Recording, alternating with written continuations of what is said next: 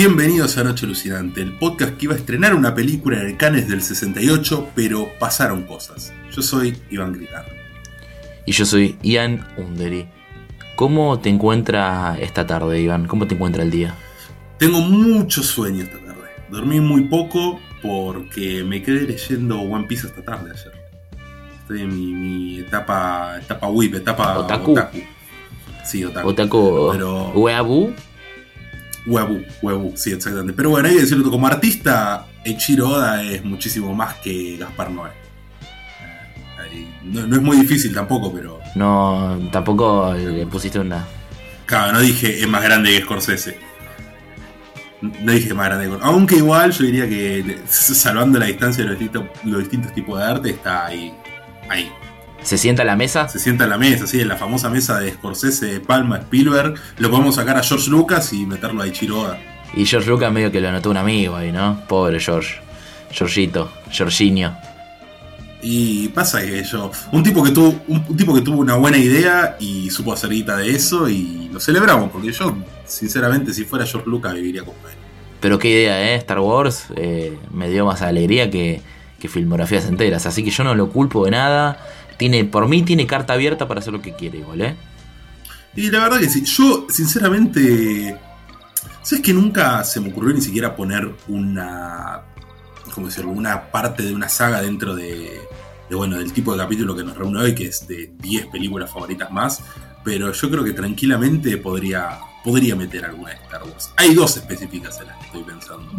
Pero no la voy a decir porque. Nada para el especial del año que viene. ¿A qué le tenés miedo? ¿Por qué no las incluiste en, ningún, en ninguna película o una saga? Vos tenés que poner. Pasa que no sé. No, sé. Eh, al hacer una lista así, creo que automáticamente mi mente piensa más en películas eh, unitarias, ¿viste? Claro, claro, claro. Va, igual tengo, tengo una. Tengo una. No, tengo dos. Que son primera parte de una saga, pero son la primera parte. Claro, aparte son películas bien autoconclusivas. Sí, sí, sí, totalmente, totalmente. Pero bueno, contale al público qué es lo que nos reúne hoy en Noche Alucinante. Y hoy no, nos reúne la segunda parte de un, de un episodio realmente mítico eh, para celebrar que superamos la edad de Cristo, que sobrevivimos a la crucifixión, que cumplimos 34 episodios.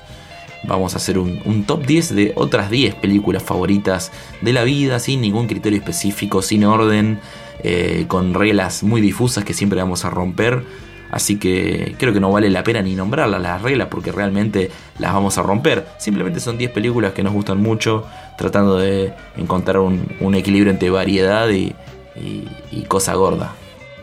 Sí, creo que las únicas dos reglas que nos pusimos es no hablar de nuestra peli favorita, que los dos compartimos la misma peli favorita. Así es. Acordamos que ninguno de los, ninguno de los dos la iba a tirar. Sí, sí, sí, sí. los caballeros de la cama redonda, ¿no? Eh, los Colimbas seguían. Bien.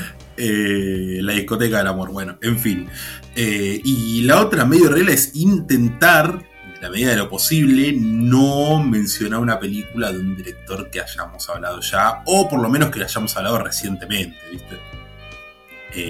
vos me habías mencionado. Claro, vos habías mencionado que, que, querías meter quizás alguna de Walter Hill, pero dijiste, no, hablamos bastante hace poco de, de Calle de Fuego, capítulo que si no fueron a escuchar están invitados.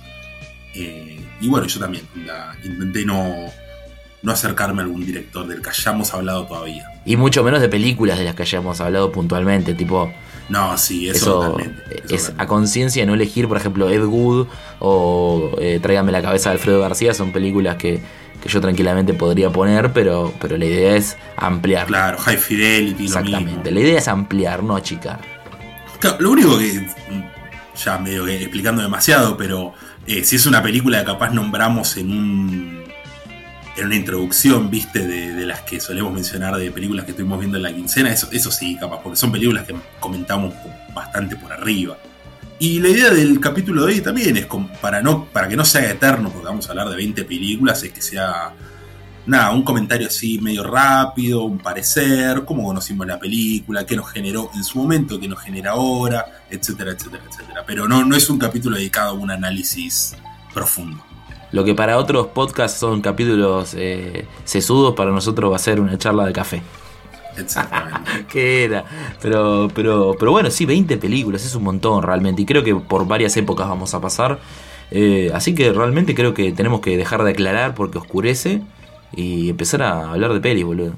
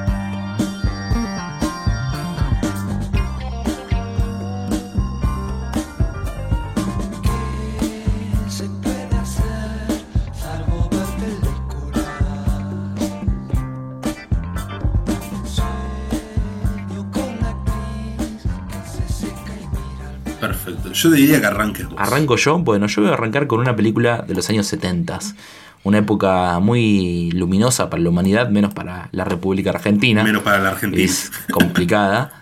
Eh, pero del año 71, un par de años había todavía para, para, el, para el caos. Estoy hablando de Two Lane Blacktop de Monte Hellman del año 1971. Eh, esta peli es, es una suerte de, de, de road trip entre dos personajes que no tienen nombre y, un, y, un, y una chica que levantan haciendo autostop. Y básicamente recorren la- las carreteras norteamericanas jugando carreras, eh, eh, compitiendo por dinero, robando, viviendo la vida adolescente. Es una película que iría muy bien emparejada con, por ejemplo, Easy Rider o ese tipo de cine sobre la juventud perdida post hippies, ¿viste? Sí, sí. Eh, y este tiene la cualidad que tiene una belleza muy particular y un amor por los autos que es contagioso. Yo realmente no tengo ni idea de autos, no, no conozco, no sé, no, de hecho no sé manejar, pero transmite un, un amor por la, ma- la máquina y cómo eso termina siendo algo muy inseparable de las carreteras y, y termina siendo... Al estilo de, ¿cómo se llama esta? La de Kowalski. eh, ah, se me fue el nombre. La que mencionan en Dead Proof a cada rato. Se me fue completamente el nombre. Sí, Eh, Vanishing Point. Vanishing, Vanishing Point, exactamente. Que creo que es del mismo año, de hecho. Eh, si no es del mismo año, pegan el palo. Eh, pero sí, tiene algo muy similar. Algo muy similar acá. Hay una cualidad interesante que hay un actor que hemos eh, recorrido mucho, que es Warren Oates, como el, el conductor también, que es una especie de viejo verde que se compra un auto de deportivo y siempre va a la par de estos dos jóvenes que están interpretados por, por gente famosa. Uno es Dennis Wilson y el otro es James Taylor. Eh, creo que más allá de esta película tuvieron muy pocos papeles. Eh, Dennis Wilson, por si no lo saben, es un músico estadounidense que es eh, baterista y fundador de los Beach Boys, era hermano de Brian Wilson, de hecho. Un papel bastante particular porque es una especie de hippie deprimido y, bueno, lo mismo James Taylor, otro cantante súper exitoso de música folk de los 70s. Entonces tenés a dos íconos juveniles eh, haciendo como de una contraparte súper oscura de ellos mismos. Pero en el fondo, Two Lane Blacktop es una coming of age, es una road trip eh, con muchos autos, eh, que obviamente, como en cualquier película norteamericana de los 70s, aparece Harry Dean Stanton. Eh, pero es, es como eh, es un es un pro de si no aparece Harry Dean Stanton Claro, el, no- el Steve Buscemi de los 70. sí exactamente exactamente Hoy no sé si tenemos una contraparte así, ¿no? Uno que es. Bueno, este es.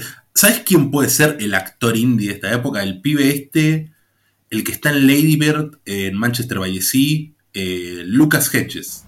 Ah, Tuvo una cara muy de- del indie. sí sí muy sí sí. indie. sí sí sí o el, o el feo de mm, del del coso del ciervo sagrado viste el, el pibito el pibito ese que es muy del indie también bueno esos tienen caras de El Joker, decir, el que va a ser el Joker, que va a estar en la nueva de Banshees of Inisherin. Sí, sí, no me acuerdo. Barry Keegan, algo así, Barry Keoghan. eh, nombre irlandés creo no bien, irlandés. bien irlandés Bueno, por eso va a estar en la nueva, en esta, en Banshees of Inisherin, que está Sí. con, con Colin y con. con Gleason, con Gleason padre. Sí, gran película que esperamos con, con mucho, con muchas ansias. Pero, pero bueno, eh, es una invitación a que eh, a través de Tulane Blacktop se metan en un cine norteamericano muy particular y de paso si pueden descubrir la filmografía de Monty Hellman que se murió también en 2021, eh, al igual que el protagonista de nuestro episodio anterior. Que, bueno, dejó una filmografía corta, pero que está relacionada mucho a Roger Corman, al cine de independiente de los 70 tenés The Shooting con Jack Nicholson, Riding the Whirlwind, pero la, la, que es un clásico absoluto es Tulane Blacktop, así que eh, creo que es una buena puerta de entrada a su cine y bueno, mi, mi, puesto número mi puesto número 10, si se quiere. Yo particularmente no tengo ningún orden planteado, no hay ningún orden de preferencia, medio que las voy tirando así, darme una listita mientras me, mientras me iba acordando, la fui cambiando, etcétera, etcétera. Eh, voy a hablar de una película del 2001 de un director que hemos mencionado muy poco en este podcast, que es David Lynch. Exactamente, una otra época muy, muy luminosa para el país. Exactamente, estamos pero recorriendo la, la historia argentina. Muy luminosa para eh, trabajar en, la, en, en, el World Trade Center en el piso 40, ¿no? También. Bueno, para quienes no lo sepan, esta película es Mulholland Drive, película que hoy en día, habiendo visto la gran mayoría de la filmografía de Lynch, eh, me parece que es la que mejor sintetiza todo lo que, todas la, las temáticas que él va recorriendo en su filmografía. Yo lo único que no vi de él es su versión de Duna y todo lo que es Twin Peaks. No vi nada de Twin Peaks. Pero me parece que en Mulholland Drive hay, hay un poco de todo lo que, lo que venimos viendo antes. En principio siento que está como en un... El tono va en una línea muy parecida a la que tiene eh, los Highway. Ese... Ay, se me fue la palabra. surrealismo. Ese surrealismo medio crudo, medio oscuro. Eh, personajes que van y vienen, que no entendemos muy bien qué, porque si te pones a pensar, películas como Blue Velvet o Corazón Salvaje, creo que tienen como una línea mucho más clara de, bueno, esta es la historia, pasan cosas medio, bueno, en eso, en el plano aerolírico, pero es una línea mucho más clara. Eh, yo creo que para, a partir de los Highway, Lynch empieza como a ponerse un poco más crítico y me parece que Mulholland Drive es la que la que, me, la, que, la que mejor puede sintetizar todo eso. Está medio en el punto medio, ¿no? Entre la, etapa más, tal vez, eh, menos accesible y esa etapa donde todavía se aferraba a los géneros tradicionales, tipo el, cine negro, la comedia, el policial, el road movie. Sí, totalmente, porque después de esto es cuando saca Inland Empire, que es. Mamita. A, a, a mi gusto sí. no, no, no, no, es, no es una buena película. Es una película muy difícil de ver, dura como tres horas. Es un video de Gaspi, eso, sí, sí, sí. Totalmente incomprensible. Eh, esta, por lo menos, tiene el factor de, bueno, es un, es un thriller. esta, esta, por lo menos se entiende. esta, por lo menos se entiende. Cada, eh, es un thriller, básicamente. Es una película que toma muchos elementos del policial. Quizás cuando más se sale de ese código es cuando se pone a seguir al, director, Adam Kesher. Pero todo lo que es la historia de Naomi Watts y de Laura Harring es básicamente una, una historia, un, un. Sí, sí, totalmente. Igual que Blue Velvet. Blue Velvet es, eh, ahí tienen los lazos más fuertes, pero, pero parece que como que agarra ese género norteamericano y lo, lo pone en, en crisis con todo esa, ese gusto por pudrir, viste, como la clase media norteamericana y hacerla súper super peligrosa. Sí. Eh, pero algo que me interesó mucho, de, que no lo había notado, eh, que en, este año se armó una polémica en Twitter, porque muchos fanáticos de, de, de Lynch, yo sí te digo a grosso modo, de qué, qué, qué, tipo de persona es el fanático de Lynch. Sin ser prejuicioso, es fácil determinar un cierto tipo de cinéfilo, ¿no? Mm. Cierto tipo de cinéfilo y probablemente una persona eh, de posturas progresistas políticamente. Eh, no sé, es, es, un, es, es, algo totalmente prejuicioso, pero es sí, como real. No, justamente eh, eh, se, se, armó polémica porque Lynch. Ah, ¿en serio? Yo tenía entendido que el chabón onda, estaba más en una línea. No, de hecho, Lynch eh, votó a, a, Reagan y es defensor de, del reaganismo y tiene. Y, y si bien no creo que Lynch sea eh, eh, su, su, Trump supporter o maga y odia a los afganos ni nada, porque seguramente tiene posturas. No, no es uno No, no, para nada. Tiene posturas seguramente bastante extravagantes sobre la vida. es cierto que en su cine eh, detrás de toda la degradación que muestra, hay como un afecto de, de, una Norteamérica de los 50 que no se puede volver a recuperar, porque está filtrada a través de un montón de cosas feas que pasaron desde entonces, ¿no?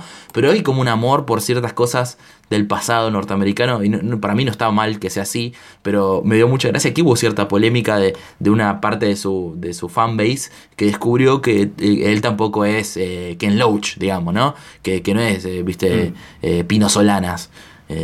que no me parece mal tampoco que no lo sea. Bueno, pero, pero, pero es raro, porque también eh, no, no- no siento que sea un- unos 50 eh, romantizados, ¿viste?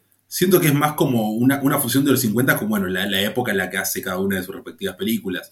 En Blue Velvet se nota la, la- la fusión entre los 50 y los 80. Acá creo que trae un poco los 50 a lo que es el nuevo milenio, pero particularmente en Mulholland Drive, y esto creo que es una frase que me van a escuchar decir mucho en este capítulo, porque Siento que lo hice particularmente, siento que conformé esta lista particularmente basándome en un concepto que es el mood que generan las películas.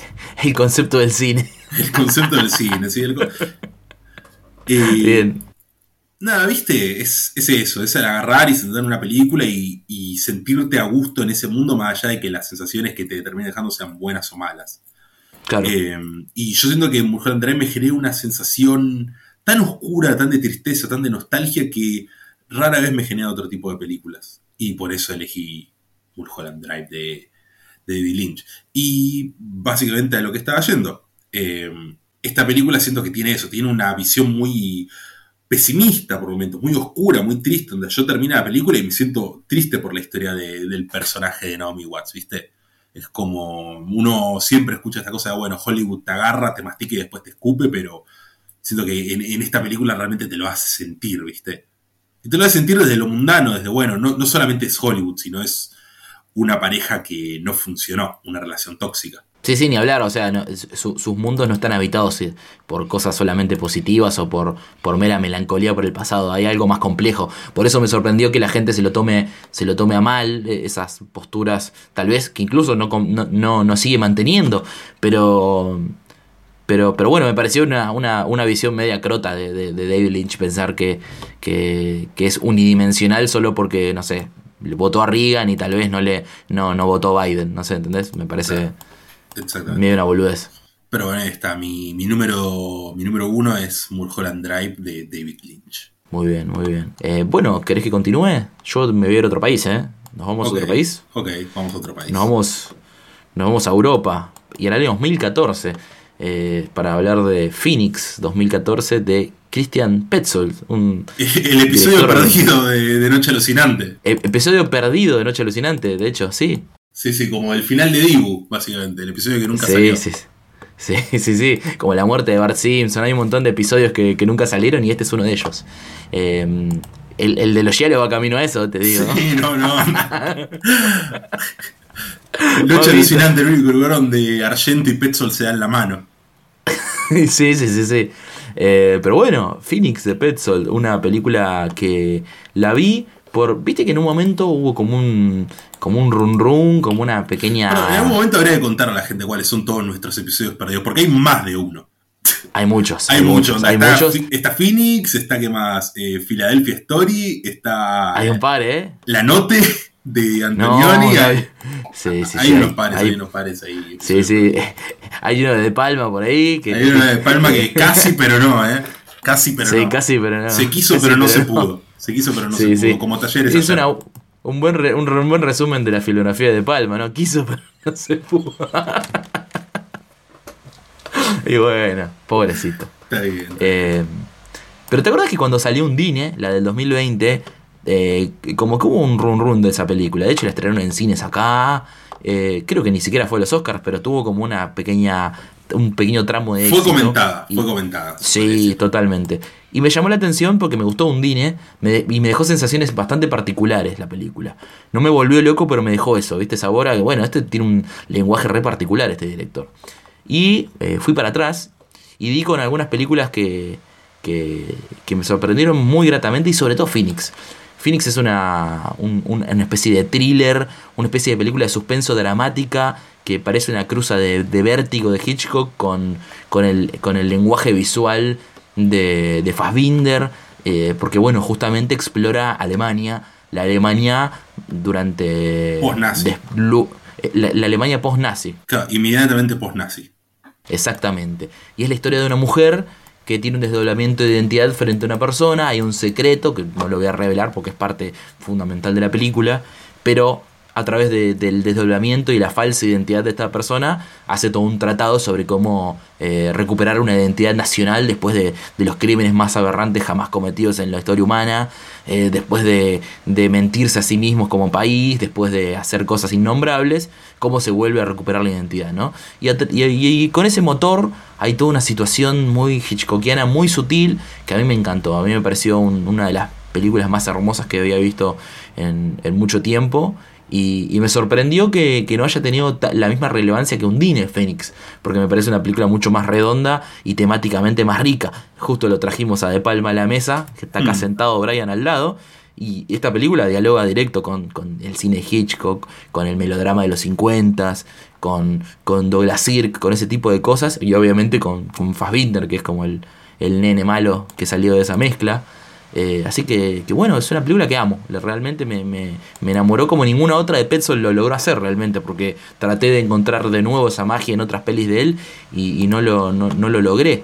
Pero, pero bueno, todo sea por Nina Hoss, que es la protagonista como con un papel ahí doblado, que, que, que les va a encantar. Si les gusta este tipo de cine que estoy nombrando, eh, les va a gustar. Vos creo que la viste, ¿no? Sí, y sí, onda, para, para el episodio perdido. Y también vi Bárbara de, de Pexol.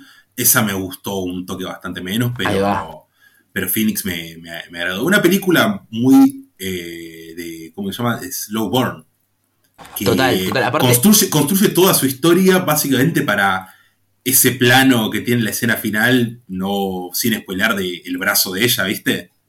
Sí, sí, sí. un sí, sí. momento espectacular construido, pero a- bien a retazo, bien a, bien a tiempo lento. Sí, aparte es una película realmente corta, dura 95 minutos, un poco menos de una de, de 100 minutos.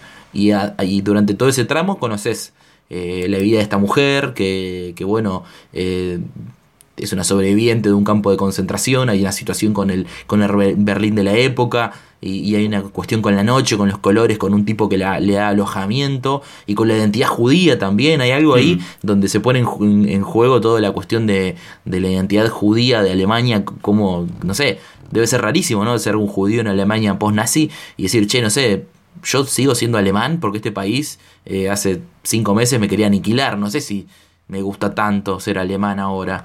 Eh, hay una cuestión ahí que había que reconciliar, obviamente.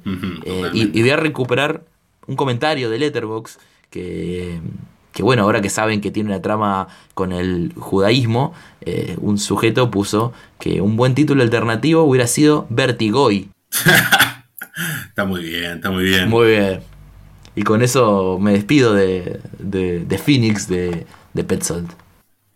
Yo ahora me voy a ir a Italia al año 1962 para hablar de Cosa vete fatto a Solange de Massimo Dallamano. ¿Qué cosa le han hecho a Solange? Un giallo que, como acostumbra el género, tiene un nombre espectacular. Y qué cosa que le han hecho, eh. Vaya ¿Y qué- si le han hecho cosas. Vaya si le han hecho cosas a Solange. Obviamente no vamos a spoilear qué es lo que le hicieron a Solange. Y no, no, no, no, No, véanla. No, Véanla. se van a encontrar con un gran giallo. Yo siento que es muy distinto al resto de. Porque, por ejemplo, vos agarrás Argento, Argento Martino, que yo, Sete Notinero de Fulci, y si bien cada director tiene su estilo, siento que hay como una línea del giallo como muy bien marcada. Siento que Cosa Vete Fato Solange, si bien tiene. Nada, es, eso. Empiezan a morir chicas de una de un colegio católico, hay que ver qué es lo que pasó. Lo, lo que tiene es que tiene un, un rumbo estético que me parece que se sale un poco de lo que es el giallo, pero sigue siendo espectacular. Eh, hay un par de planos en esta, en esta película que te vuelven loco. In- incluyendo el momento en el que aparece por primera vez la susodicha Solange, que yo cuando la estaba viendo me, me- me llamó la atención y dije, bueno, che, onda, estoy, ¿qué dura? ¿Una hora y media? ¿Van 45 minutos todavía? Solange, ¿dónde está? No, Claro, No, ¿qué le hicieron? no, no sé, claro, ¿qué le hicieron a Solange? ¿Dónde está Solange? Eh, bueno, Solange entra recién a la mitad de la película y ahí empieza a desgranarse, desgranarse toda la cuestión de, bueno, de- del misterio de quién está matando a las, a las muchachitas. Director del que no llegué a ver nada más, tiene pocas películas. Eh, tiene otra que tiene un número parecido que se llama ¿Qué le han hecho a nuestras hijas? del año 74. y Bandidos del 77. Ay, ay, ay, ay, ay, y una adaptación de Dorian Gray del 70. Eh, qué, qué apasionantes son los títulos italianos realmente, eh, sugerentes y, y están todos al límite de, de la cárcel, ¿no? De la cárcel común. Sí, sí, sí. Bueno, eh, una de las películas de las que vamos a hablar en el afamado especial de los Gialos es Muerte sospechosa de una menor de edad. Muerte sospeta de una minorene. Y Corpe, y Corpi presenta Notrache de violencia carnal, ahí también de Sergio Martino. Nombres, nombres espectaculares. Pero bueno, este fue mi pequeño paso por Italia. No quiero hablar mucho más del Giallo porque tengo otro Giallo en la lista. Y aparte no tenemos tanto para decir y hay que, dosificar entre la lista y el, y el especial, ¿no? Y el especial, sí, si no, vamos, a llegar a hacer esta película en el especial y vamos a estar Sí. hablando de, no sé, Vamos a empezar. De vamos a chiste sí, chiste de gallego, ¿no? Vamos a empezar ahí. Che, ¿te conoces el chiste de tengo otra? Nah. como para contar en un bautismo, ¿viste? Sí, sí, sí. Chiste de, de los libritos. Pero, pero bueno, gran, gran giallo, gran giallo raro aparte, ¿no? Es una cosa loca. Así Sí, que. sí, sí, muy psicodélico. Tiene como, como eso, tiene la cosa de ser muy psicodélico. Eh, yo creo que lo que más se le acerca al nivel de psicodelia que tiene Cosa del Hecho de Solange es todos los colores de la oscuridad de Martino. Viste que tiene Claro. una cosa muy, muy estrafalaria, tiene esos momentos de, de la cámara del gran angular. Eh, yo siento que esta también lo tiene, pero más en otras cuestiones. Más Claro. en, el tipo de plano que utilizan, cómo deciden cuadrar, en la estética de, bueno, de- del colegio al que van las chicas, etcétera, etcétera. Bueno, yo si te parece paso a mi película y no tenemos que irnos a ningún lado. Porque nos quedamos en Italia. Exactamente, nos quedamos en Italia para hablar de una película de Luigi Bazzoni con el gigantesco Franco Nero como protagonista. Estoy hablando de Giornata Nera per l'Ariete, también conocida como The Fifth Chord. Eh, una película de la corta filmografía de Luigi Bazzoni, eh, que tiene solamente cinco películas, eh, o cinco o seis por ahí, y están todas buenas, están todas dignas, pero The Fifth Chord es otro nivel, es un, uno de los hielos más bellos que vi en mi vida, realmente. Franco Nero hace que de un, de un periodista que está investigando una serie de muertes, que obviamente, yo te digo, periodista, investigando muertes. Hay dos, dos vías por probables. O le están matando a alguien quien quiere o la policía sospecha de él. Y en este caso es la segunda opción, eh, de sospechoso de los crímenes. Entonces se tiene que poner manos a la obra para descubrir quién es eh, el asesino detrás de esta gente. Eh, si te falta algún motivo para ver esta película, solo decirte que el director de fotografía es el enorme Vittorio Storaro y, y realmente se nota porque es bellísima. Hay un uso de las líneas verticales y horizontales entre las persianas, las escaleras, la- el, pavimento. Realmente es una película encuadrada pero con la chota. Realmente es bellísima. Y, bueno, tiene un suspenso muy logrado. Y Franco Nero aparte tiene una, química en la pantalla, ¿viste? El, fílmico amaba su, bigote de, de señor de 40. Eh, no sé si la pudiste ver esta peli, lo tenés a Franco Nero ahí. Yo no vi nada de, de Luigi Bassoni. De Franco Nero, a Franco Nero solamente lo vi en que lo vi a Franco Nero. Bueno, en Django, en la Django original y en la Django de, de Tarantino. eh, en John Wick 2 y en. Creo que nada más. No se me ocurre otra cosa en la que lo haya visto. Pero ¿Qué bueno, más un gran, un grande del cine de género de allá. Eh, y, y en esta peli lo que tiene de particular es que él hacía más películas de acción más que nada. Vos si ves la filmografía eran más que nada westerns, eh, películas de, de pelea. eh, no tiene muchos giallos. No, no, no sé si tiene otro giallo de hecho tan tradicional como este. Después tiene muchos, eh, viste, Eurocrimen, películas de, de policiotesco donde rosa el giallo, viste, cuando hay alguna muerte sospechosa, algo medio. Pero creo que no tiene un hielo tan redondo y tan tradicional como este que de hecho toma sus influencias del cine negro, pero directas. Empieza con él tomando un whiskacho en un, en un bar venido a menos y ahí empieza la, la trama de, de asesinatos e investigación. Eh, no sé, para mí es un gran, gran hielo para empezar a ver saliendo. ¿Viste cuando terminaste de ver los de, lo de Fulci, los de Argento y alguno que otro? Y decís, bueno, ¿qué, era- qué- qué veo de todos los 500 hielos que hay? Porque hay miles. Este me parece que es uno bueno para salirse un poquito de, de los canónicos y arrancar con otros un poquito más colaterales. Así que, que banco mucho. Bueno, yo vuelvo a los Estados Unidos para mi película número 3. Y vamos a hablar de un personaje ya allegado a este podcast, que es el querido Bart Reynolds. Uf, tipazo. Lo, genio. Pero no voy a hablar de una película de los 70, que es la época con la que uno lo suele asociar a Burt Reynolds. Una película ambientada en los 70, pero del año 1997, dirigida por el uno, por Paul Thomas Anderson, Boogie Nights. La que yo diría que hoy por hoy es mi película favorita de Paul Thomas Anderson. Sí, pensé que ibas a decir de la vida. Me, me asusté. Digo, fue a mierda que le gustó. Igual, enorme film. Boogie Nights, sí. Sí, sí. Bueno, sí, onda, por algo está en, este episodio, ¿no? Bueno, a mi gusto la mejor película de Paul Thomas Anderson tiene esta cuestión de agarrar y de que yo digo, bueno, a veces le pongo play solamente porque tengo ganas de ver la. ¿Cómo se llama?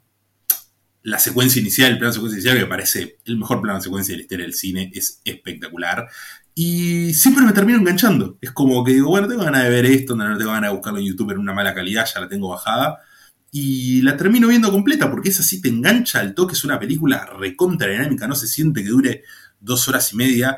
Y básicamente toman el- la temática de, bueno, de la vida de los actores porno en los 90 para contar, para los 90, en los 70, para contarnos la historia de, bueno, de esta, si quiere, familia poco convencional que se termina formando entre todos ellos. Sí, la tradicional eh, historia de, del underdog que, que llega a la cima, cae en desgracia y después tiene un resurgimiento un, un tanto menor hacia el final de su, de su carrera. Pero eh, es fascinante, desde principio a fin. Eh, es increíble que sea tan grandilocuente la película y que sea una de las primeras que hizo eh, Paul Thomas siendo un pibe todavía, ¿no? Sí, Porque es- cuánto, 27 años, 26.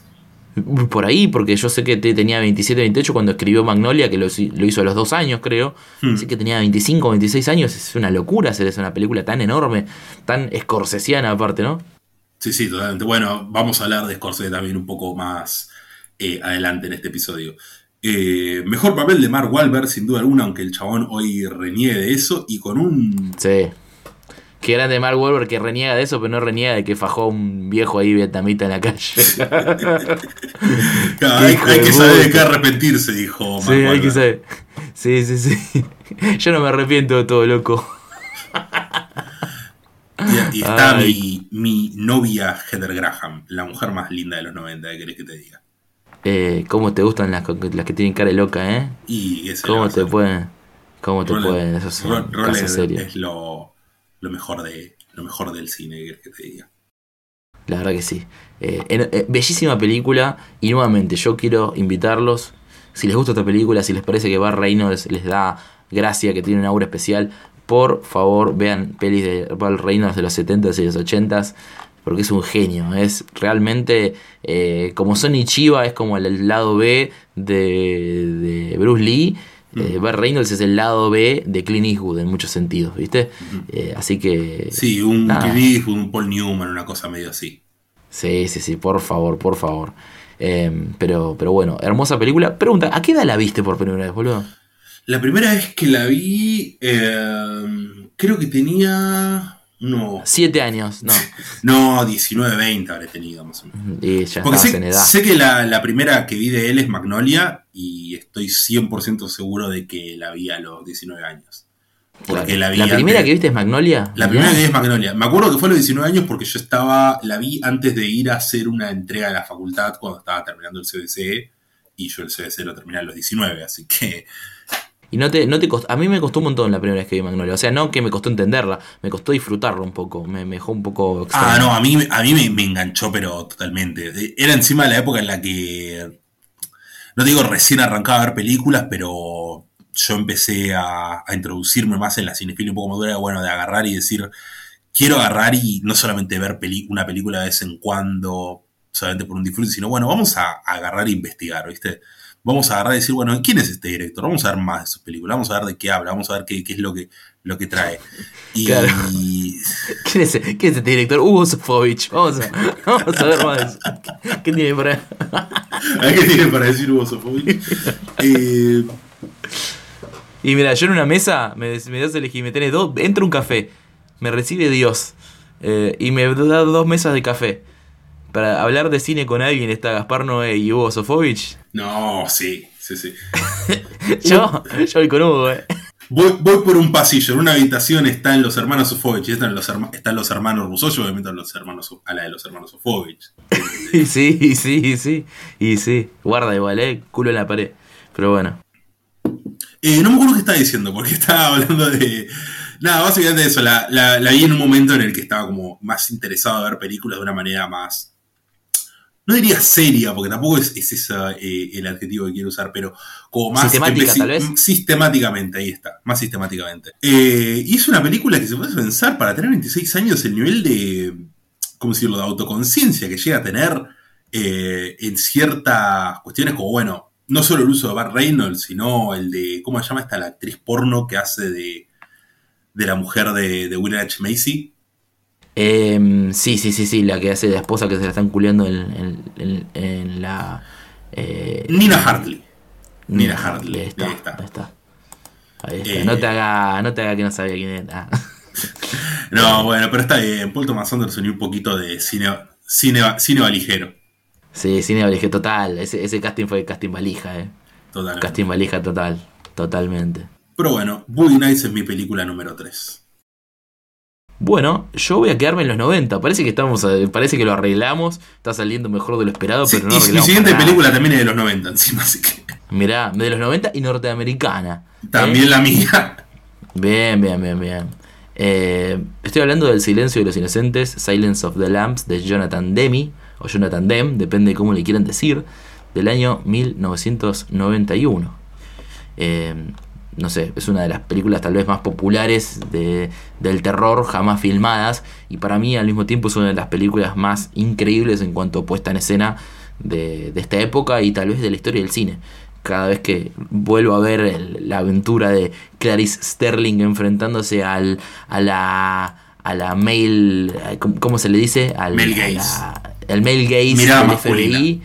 Exactamente, a la mirada masculina del FBI para tratar de, de descubrir quién es el, asesino que se está cargando a todas estas muchachas con la ayuda del doctor Hannibal Lecter.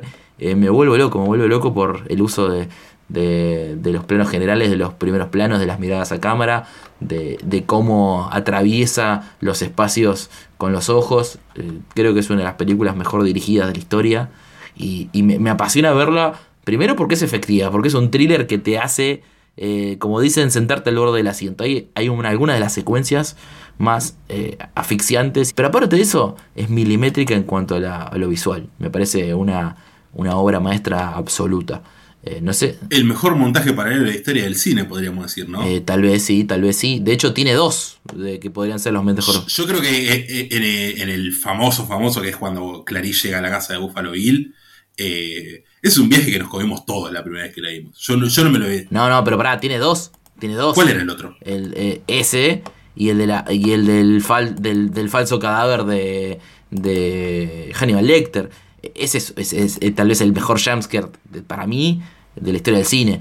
Cuando te das cuenta que el que está en la ambulancia no es el cadáver del policía, sino Hannibal Lecter con la máscara de carne del policía y se come al, al, al de la ambulancia, es una absoluta demencia. Es un cine tan oscuro que no debería estar tan en el mainstream para mí. Es algo que. Un error en la Matrix que esta película esté ahí. Sí, una rareza, porque ganó mejor película en los Oscars. Una cosa Sí, rarísima. sí. Y, muy merecido, muy merecido realmente, porque es superior a, a casi cualquier otra película que haya salido en esa época. Aparte, hay una. Hay una cuestión que, que más allá de que Jonathan Demme me parece un genio, que esta película tiene algunos de los mejores momentos de, de miradas a cámara de forma narrativa, porque es un tipo muy, muy despierto este tipo. Eh, hay un momento que me encanta, viste que bueno, es famoso que siempre a, a Clarice Sterling cuando la, la están mirando, nosotros nos volvemos el punto de vista de ella y vemos estos ojos de hombres que la miran directo, ¿viste? Eh, y la primera vez que, Sí. que podemos devolver esa mirada y Clarice nos mira directo a nosotros es cuando Clarice tiene ese tete a tete frente a frente contra su compañera y con, Con- con Hannibal. También, pero cuando tiene el tete a tete con Cassie Lemons, que es la única mujer que justamente con que ella puede compartir en el FBI la cuestión investigativa. Hay un momento en que se sientan cara a cara y hay una seguidilla de planos, de primeros planos de ellas dos mirando a cámara que, que salta demasiado eh, al, ojo porque hasta ahora no habíamos tenido esa ida y vuelta, nunca había habido un contraplano de, de la mirada a cámara en, en la película. Y ahí tenés a Cassie Lemons mirándonos fijo y después a, Clarice Sterling mirándonos fijos a nosotros. Y es muy lindo. Aparte, yo soy fanático de, de Cassie Lemons como actriz, que es de esas que no hicieron tantas pelis, pero cuando aparece me pone muy, muy feliz. Pero, pero bueno, eh, amo completamente el silencio de los inocentes. Bueno, yo me voy a quedar en los Estados Unidos de América para hablar de, del grandioso, de- del número uno, de Steven Spielberg. Ah, la mierda. Director que para mí, junto a Scorsese, si yo tuviera que decir quién es el que más entiende de cómo funciona el lenguaje cinematográfico, es Steven Spielberg. Voy a hablar de una película que hizo al mismo tiempo que otra película que le concedió el Oscar. De BFG. La otra película. la otra película que hizo es eh, La lista de Schindler, pero yo voy a hablar de Jurassic Park. Fanatismo sobre esta película inspirado en que de niño era gran fanático de los dinosaurios. Pero bueno, qué, espe- qué espectacular es Jurassic Park. Una película de aventuras, una película de terror por momentos, una película sobre una película que si te pones a pensar se adelanta un par de años a su época, porque Jurassic Park es del 94, si no me equivoco, Sí, casi seguro que sí.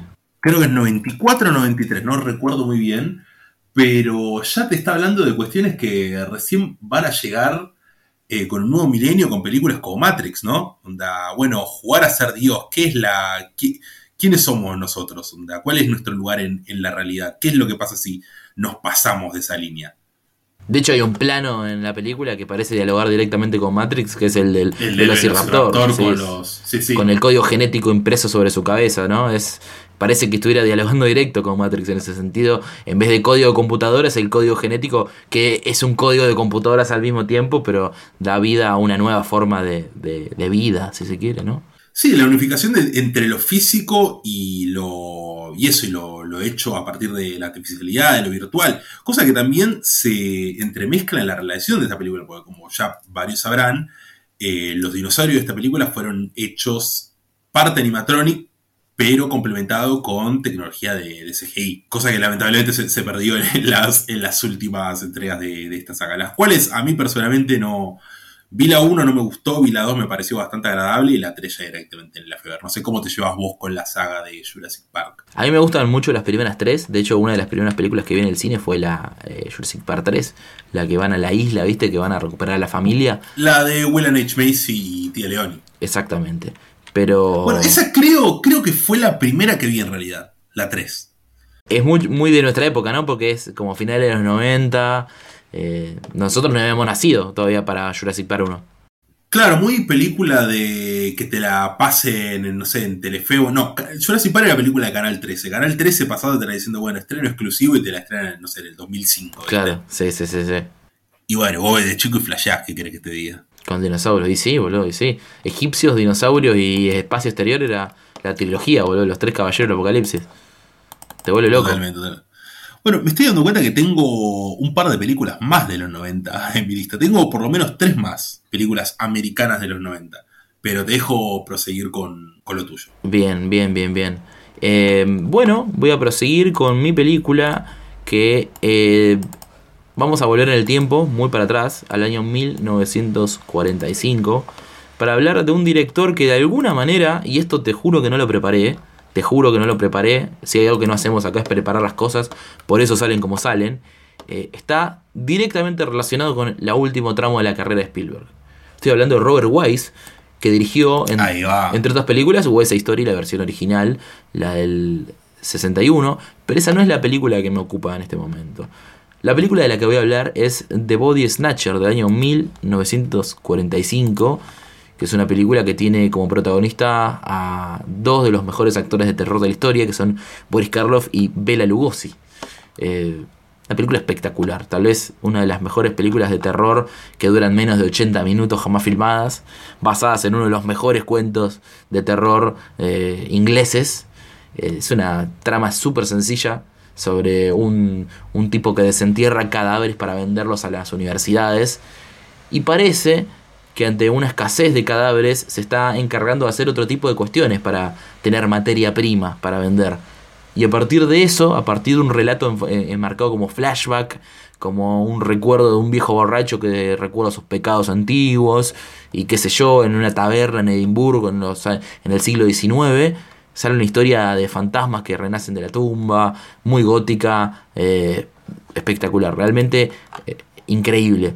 Eh, si, si ustedes están familiarizados con el Robert Wise del terror, que es, por ejemplo, The Haunting. Vos no sé si la viste The Haunting. Eh, de Haunting no, no la vi. Pero viste que es como The Innocence y The Haunting es como dos películas muy hermanas. Bueno, tienen mucho que ver entre sí.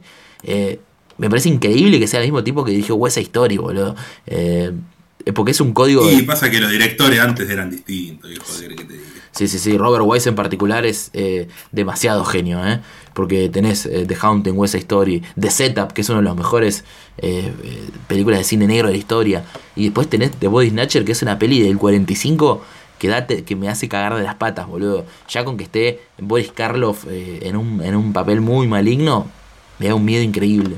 Encima yo esta peli la vi por primera vez en Canal 7, seguramente durante alguna, pro- alguna programación de Filmoteca, porque no sé en qué otro contexto Canal 7 podría pasar esta peli. Y, y sí, sí, Seguro- sí, y, muy de chico aparte, muy de chico tipo, no sé, 12 años ponele. Me dio un cagazo de las patas y por mucho tiempo no supe cómo se llamaba, hasta que me regalaron un libro de cuentos de terror inglés, de cuentos de terror ingleses, ¿viste? Y estaba el Mm. cuento de- de- del desenterrador de cuerpos. Que déjame un segundo, ya te confirmo de quién es. De Stevenson, de Robert Louis Stevenson es el cuento original, que es el ladrón de cadáveres. Eh, la verdad que es un círculo muy, muy divertido porque yo me enteré cómo llamaba esta peli, ponele hace 6, 7 años. Y por mucho tiempo tuve imágenes en la cabeza de una carro con carroza que corría por la noche, de una mano que sale de la tierra, de una cara de terror, de un cadáver. Y, y viste cuando vas armando las piezas en tu memoria de una película que no recordás del todo, pero que es como... Sí, igual, la encontraste, sentís. Es hermoso, Dios, es, es muy lindo. Sí, sí. Eh, Me pasó recientemente andar encontrando un par de pelis que tenía vagos recuerdos. Vagos recuerdos ahí en la, en la mente. me, me acuerdo que hablamos de una que era de Boneyard, que la tenías medio en la mente, la encontraste, la viste. De Boneyard me pasó con esta, con la de Stuart Gordon, eh, de Ice Cream Suit, no sé cuánto. Sí, sí, sí, sí. sí, sí, sí, también. Eh, así que bueno, eh, peliculón de los años 40 de Body Snatcher de Robert Wise. Bueno, yo me voy a ir a la Argentina. Me voy a venir para la Argentina. Y hablar de qui- quizás la película más reciente que tenemos en, en este capítulo de hoy, porque es una película del año 2020, A la mierda. dirigida por el señor Cristian Ponce. Uh, Su primer largometraje luego de hacer la, la frecuencia la frecuencia Kirlian. Así es. Estoy hablando ni más ni menos que Historia del Oculto. Para mí, Historia del Oculto es una de esas películas que cuando las vi, me. Es como decirlo, te, te hacen latir rápido el corazón, pero no por una cuestión de, bueno, qué buena que está, más allá de que está buena, sino por decir, che, se pueden hacer estas películas acá en la Argentina. Se puede tomar un concepto del fantástico y llevarlo al extremo para crear una, una obra que sea totalmente incómoda de ver, pero al mismo tiempo súper entretenida, con personajes que si básicamente esta película la estuviera sacando una, ¿cómo se llama? Una plataforma de streaming, se volverían parte de la cultura pop, porque yo creo que un personaje como el de, ¿cómo se llama? Adrián Marcato, No, sí. eh, no tiene nada que envidiarle a los personajes de Netflix. Eso, alguien como Vecna. No, no, espectaculares. Sí, sí, sí. Bueno, His- Historia del Oculto básicamente cuenta la historia de un grupo de periodistas, periodistas productores de un, de un, cana- de un programa de televisión donde hay un tipo que hace entrevistas. Es medio como un talk show, pero muy de los 80s argentinos, ¿viste? Una onda Mariano Grondona Exactamente, sí, sí. muy en esa línea.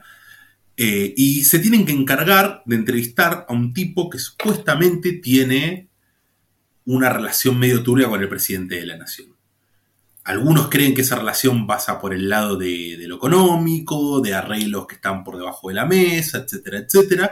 Pero otros piensan que tiene que ver con una relación de el ocultismo, propiamente dicho. Se cree que el presidente de la nación es un brujo y que este hombre también y es quien lo introdujo en la magia. Algo más para mencionar es que esta película está ambientada en el año 1987, pero es una Argentina alternativa, una Argentina del que hubiera pasado sí, ya que tenemos un momento, una publicidad que nos muestra a las Islas Malvinas como un destino turístico. Y hay un montón de, de elementos ahí que, que nos hacen ver una, una Argentina alternativa. Eh, el exorcista protagonizado por Andrea del Boca. ¿Cuál más? Ahí está esta la del bebé de, el bebé de Rosemary que se llama el bebé de Rosita, creo. Ese es así. espectacular, sí, el bebé de Rosita. A mí, particularmente, Historia del Oculto me genera una sensación de, de miedo que pocas veces una película me generó.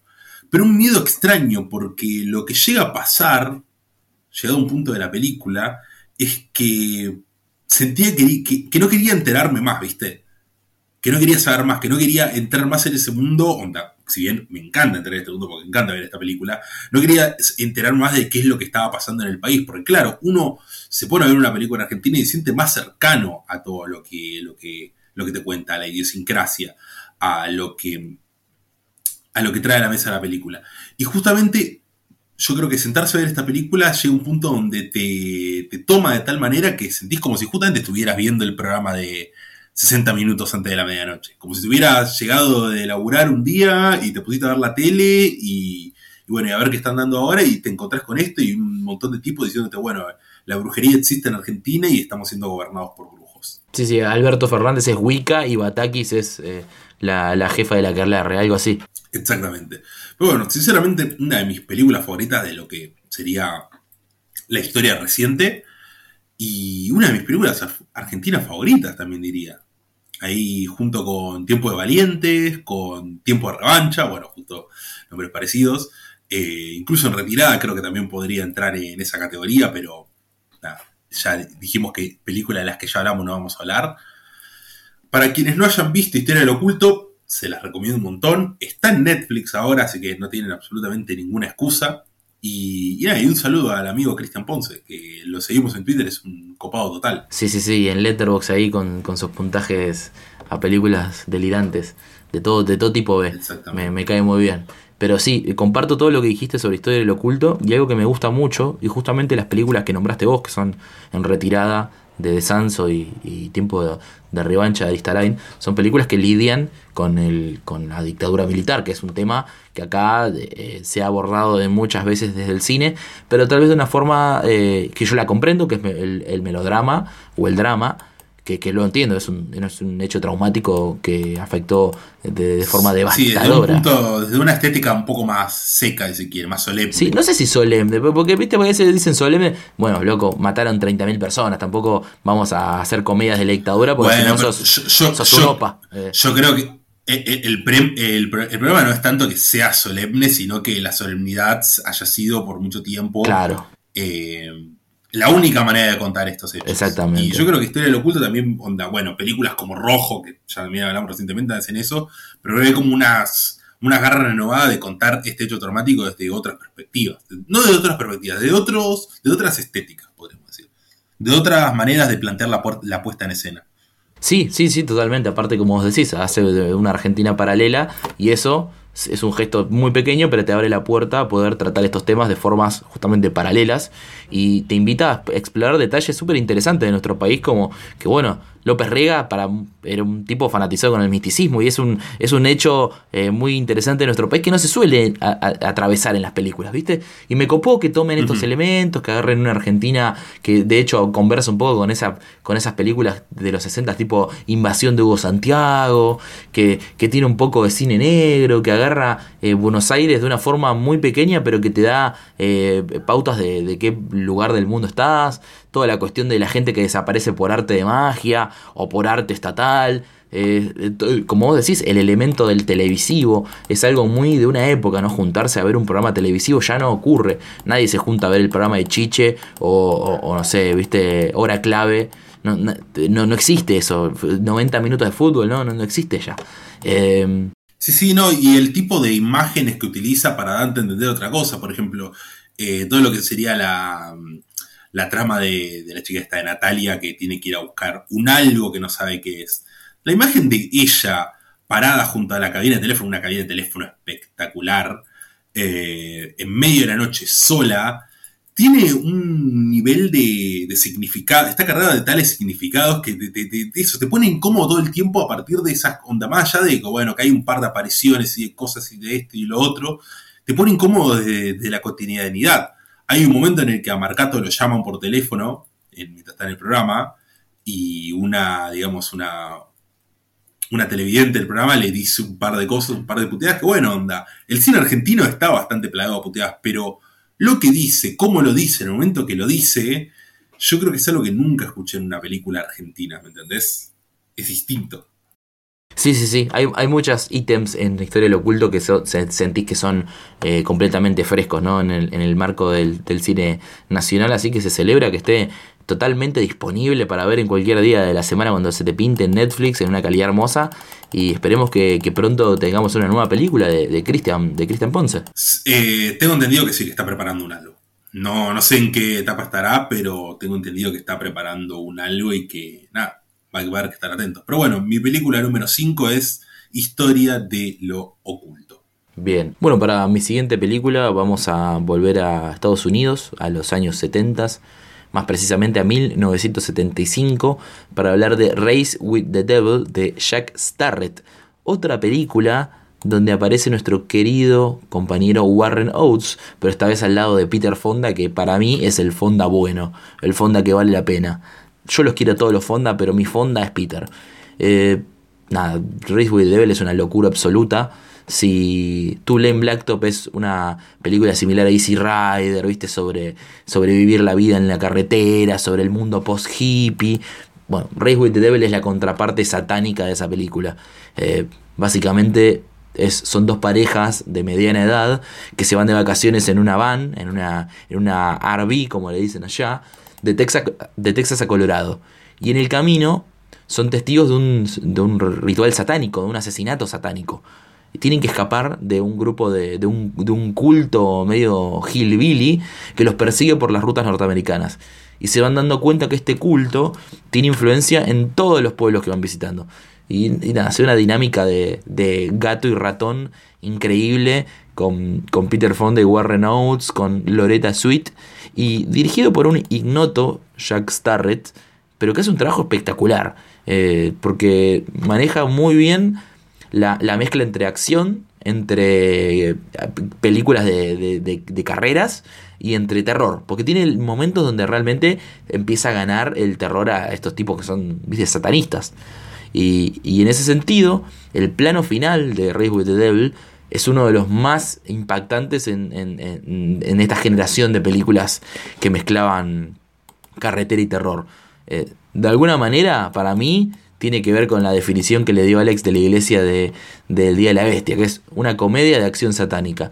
Esta no tiene tanta comedia, pero la acción satánica es eso, está ahí. Yo no la vi, no la conozco, así que no, no podría comentar nada al respecto. Pero bueno, tenemos al, ahí al hilo dos películas que tratan de un modo el satanismo, el ocultismo, porque Historia del Oculto también trata de eso. Sí, aparte de las conspiraciones, boludo, porque esta es como, es lo mismo, tipo hay un, grupo de gente que está en la movida, está en la suya y que, que bueno, ve afectada su estatus de, de, satanismo. Aparte me gusta que sea, viste, cuando relacionan el ocultismo a las afueras, viste, fuera de la ciudad, en el campo, donde no hay tanta, tanta cuestión ensimismada, donde se puede hacer un poco más la vida más libre. Eh, a mí un poco te acojona eso, boludo, decir, ¿qué, onda, loco? Eh, si me pierdo acá, ¿qué, qué pasa? Y, y, bueno, como te digo, está Peter Fonda, que para mí es uno de los, de los actores clave de, esa época, un capo total.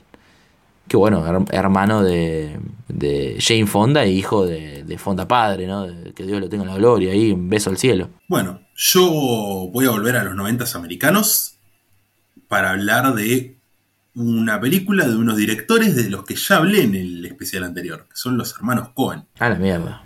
Ya la vez pasada hablé de Super Cool como una de mis comedias favoritas y ahora vale mencionar a El Gran Lebowski. La, junto con No Country for Men, que fue la que mencioné en el especial anterior, una de mis películas de comedia favoritas. Una película que puedo ver miles de veces y cagarme de risa igual. ¿Puede ser que vos seas medio marihuano? No, no, se puede disfrutar incluso sin estar bajo la influencia de nada, muchachos, ¿de qué estamos hablando? Ah, es cierto, eh, es cierto, es cierto, es cierto. Película que, que, que, muy citable además, o sea, tiene un montón de, de frases que pues, la, es como casi como, la, como los Simpson acá en Argentina, ¿viste? Y con un, un cast, pero de que un desfile de nombres espectacular, porque tenés a Turturro, a Sam Elliott, a Phyllis Seymour Hoffman, Joe Goodman, eh, si hay algunos que sabían agarrar y saber armar buenas, buenos castings eran los hermanos Cohen. Y está la amiga Tara Reid, que no sé si te acordás, la última vez que nos vimos en persona no nos podíamos acordar el nombre. Es verdad, es verdad, tenés razón, boludo. Un saludo para el amigo Boris que tenía razón, está en, en Sharknado, en Sharknado 1, 2 y 3. está la amiga Tara Reid. y en Josie de Pussycats, que en Rare VG ca- cayó un, un torrent de 14 GB de Josie de Pussycats recientemente para quienes estén interesados en ir, en ir a verlo. Bueno, ¿qué se puede decir de Gran?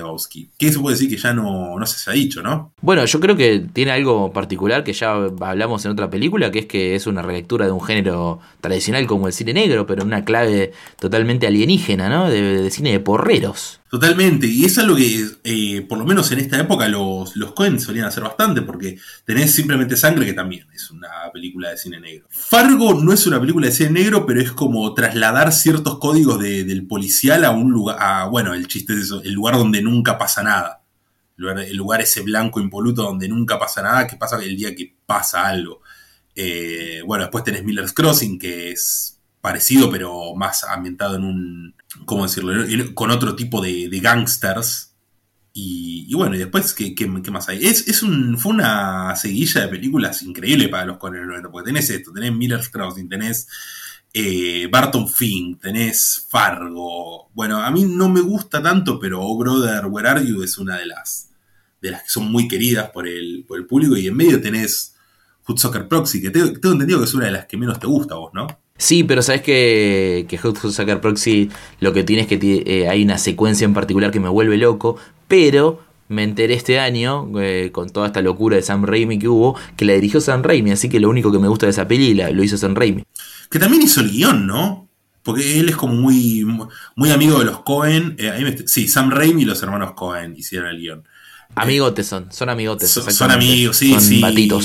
Eh, está la nota de que vivían todos juntos. Creo que eh, Frances McDormand también vivía con como una casa donde había un montón de gente eh, muy talentosa viviendo. Y calculo que Un, también. co- un cogedero era. Era un cogedero. lo, lo loco que tienen, pese a las diferencias enormes que tienen de, de- en su cine, tienen muchas coincidencias también en, en el tipo de historias que les gusta contar y cómo las encuadran. Y creo que eh, lo- el gran Lebowski es una de esas películas que me hubiera interesado eh, que también participe Raimi. Creo que es una película que me encanta. Mm.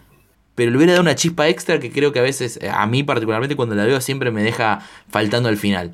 Pero igual me encanta. A mí lo que- Me parece una comedia A original. mí lo que me resulta llamativo del Gran Lebowski es, bueno, por una cuestión de la época, a finales de los 90, viste que hay como una cosa de, de bueno, de, em, ¿cómo se dice? Eh, una decepción para con, con el mundo de parte de la gente de finales de los Sí. 90, la llegada del nuevo milenio, bueno, qué mierda nos deja el siglo XX.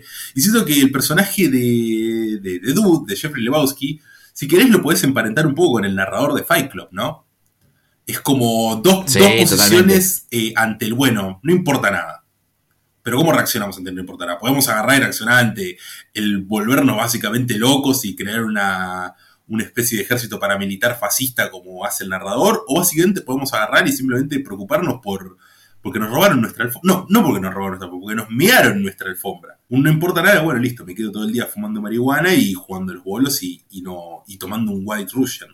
Sí, aparte tiene algo que, que me, hace acordar de manera tangencial a Magnolia, que es cómo opera el azar en la vida de, de- personas que están interconectadas, aparentemente no tienen nada que ver, pero hay algo de, de casi realismo mágico en que dos personas se llamen exactamente iguales, que tengan vidas tan distintas y que terminen entrelazándose con personas tan raras, ¿no? Porque hay como un... El Gran Lebowski es un listado de, de- personajes sacados de Constitución a las 3 de la mañana, es increíble. Y es una de las cosas más lindas que tiene, es que cada 10 minutos aparece un, un- un enfermito nuevo. Bueno, este es un poco lo que hablamos en el episodio de, de- que me sé después de, de leer también. Eh, y hay algo que no me acuerdo si mencionamos en ese episodio, pero como también es importante la, la causalidad en el cine de los Coen, ¿no? Como una pequeña Total, decisión tomada al principio de la historia te puede conducir básicamente o a la ruina o bueno, justamente acá en el Gran Lebowski te conduce a la nada misma, pero... Pero nada, me, recuerda mucho al- a los trabajos de Vince Gilligan, ahora que justo está terminando Better Call Saul. Eh, porque Breaking Bad tiene un poco eso también, ¿no? Se puede pensar, si el tipo no llegaba a su casa ese día y se ponía a ver la tele con, con Hank, capaz nunca, nunca se daba todo lo que se dio. Es como una pequeña decisión que lleva a otra pequeña decisión, a otra pequeña decisión, a otra pequeña decisión, y cuando te das cuenta estás en un quilombo tremendo. El tipo, Jeffrey solamente quería agarrar y ir a conseguir una alfombra nueva, decirle a un tipo que es millonario que tranquilamente le podía agarrar y, y dar una alfombra nueva, decir, bueno, che, mira, onda, me confundieron con vos, dame, dame la plata para que compre una alfombra. Y como, no, no te la voy a dar, y bueno, y se terminan metiendo en este quilombo increíble. Sí, totalmente. Hay una, una cuestión ahí de, de, de- de tramas interconectadas que de, algún, de alguna manera lo toma un poco el cine negro. Viste que el cine negro tiene esa cuestión de es altamente improbable, pero también es altamente inculpable el personaje, ¿viste? Pero, pero eso es muy interesante. Cómo logran equilibrar lo, lo, lo, lo- los el sinsentido de la época, como vos decís, ese, esa inquietud epocal de que, bueno, no, no sé, ¿qué onda con esto? ¿Se termina el siglo? ¿Está todo mal? ¿Está todo bien? Eh, Y volvemos ¿Crisis a o qué Matrix. onda? Eh, Y pasa que Ma- Matrix es, es todo, pibe, es el cine. Sí, sí. Eh, pero bueno, esa es mi película número 6, El Gran Lebowski. Y todavía me, qued- todavía me quedan algunas de los noventas. Eh, ¿te, gusta el White Russian a vos? ¿Tomaste alguna vez? Sí, sí, sí, y lo preparo muy rico también. Es riquísimo. Es White muy, Russian, ¿eh? es muy rico, riquísimo. pero te liquida, ¿eh? Da- Sí, no, no, no, no. No, no solo te liquida el alcohol, sino que te liquida el hígado de, de tomar tanta grasa, boludo. porque Es re Sí, pesado. sí, no, boludo. pero es uno que te, te tomaste un trago y ya estás 50-50, ¿eh? Sí, sí. Sí, yo te, te tapa cagarte cagarte a trompar Sí, con sí, alguien, boludo. totalmente. Voy a pasar a comentarte cuál es mi siguiente película. Que voy a cortar un poco con tanta, con tanta amargura, con tanta duda existencial. Y voy a hablar de una de las emociones más puras que tiene el, el humano. Que es el amor, viejo. ¿Vos crees en el amor? A veces sí, a veces no, depende de cómo me despierte. Y algunas películas te hacen creer en el amor que decís, bueno, esta película me, me da ganas de amar, me da ganas de, de- de- de ser un, hombre de familia. Bueno, justamente la que creo que vas a mencionar ahora me, me provoca un poco eso. La que, si no me equivoco, vas a mencionar Eh, ahora. Y me parece que estás en lo correcto, que vamos a ir el año 1989. Los puentes de Madison. Para... Los puentes, no, claro, no. Eh, la decisión más difícil, ¿no? Eh, vamos a hablar- conocer la historia de amor eh, de, de dos personas que aparentemente eran dispares. Creo que esta sería de enemies to friends to lovers, sería, ¿no? O, enemies to friends to enemies to lovers, que es la historia de Harry y Sally. Y de cómo se cuando conocieron. Harry conoció a Sally. Exactamente, y de cómo se conocieron y cómo se enamoraron. La historia de Aniceto, la Francisca y ah, eh, de Rob Reiner. ¿Qué opinas de esta película? Eh, me parece una de las mejores comedias románticas de la historia. Junto ahí con, con Annie Hall son las dos definitorias del género para mí. Onda, Annie Hall crea el esqueleto y cuando Harry conoce a Sally le pone los músculos y los órganos encima. Qué analogía tan asquerosa. Y pasa que después tengo que hablar de otro hielo, ya me voy ahí aclimatando. Sí, sí, ya te está. le pone el esqueleto y el otro le pone el bife. Eh, sí, estoy, igual- estoy, estoy de acuerdo. Es una, es una progresión natural desde lo que, lo que hizo Woody Allen y todas esas películas románticas de los 70s. Creo que era lo lógico. Se tiraba eso, ¿no? Eh, es una película que cada vez que la veo me, me vuelve a enamorar no solo con sus personajes que me parecen hermosos, sino con su puesta en escena tan sutil pero tan inteligente de parte de Rob Reiner que creo que es un poco su marca registrada, ¿no? Ser sutil pero a la vez estar eh, en detalles realmente increíbles. Es un director tradicional pero en, en el sentido eh, más positivo de la palabra. Es un narrador Bueno, natural, ¿no? eh, esta película básicamente crea el, el cliché de la corrida al final para ir a buscar a la amada, ¿no? ¿De la qué? No, sí. Eh, sí, sí, sí. ¿La cómo? El- si algún gallego Eh, nos está escuchando, debe estar cagándose de risa ahora. Sí, sí, la corrida. La Eh, corrida. me corrí. Eh, me corrí hacia ella. Sí, no, sin, eh, sin esta película, claramente el final de Licorice Pizza sería bastante diferente.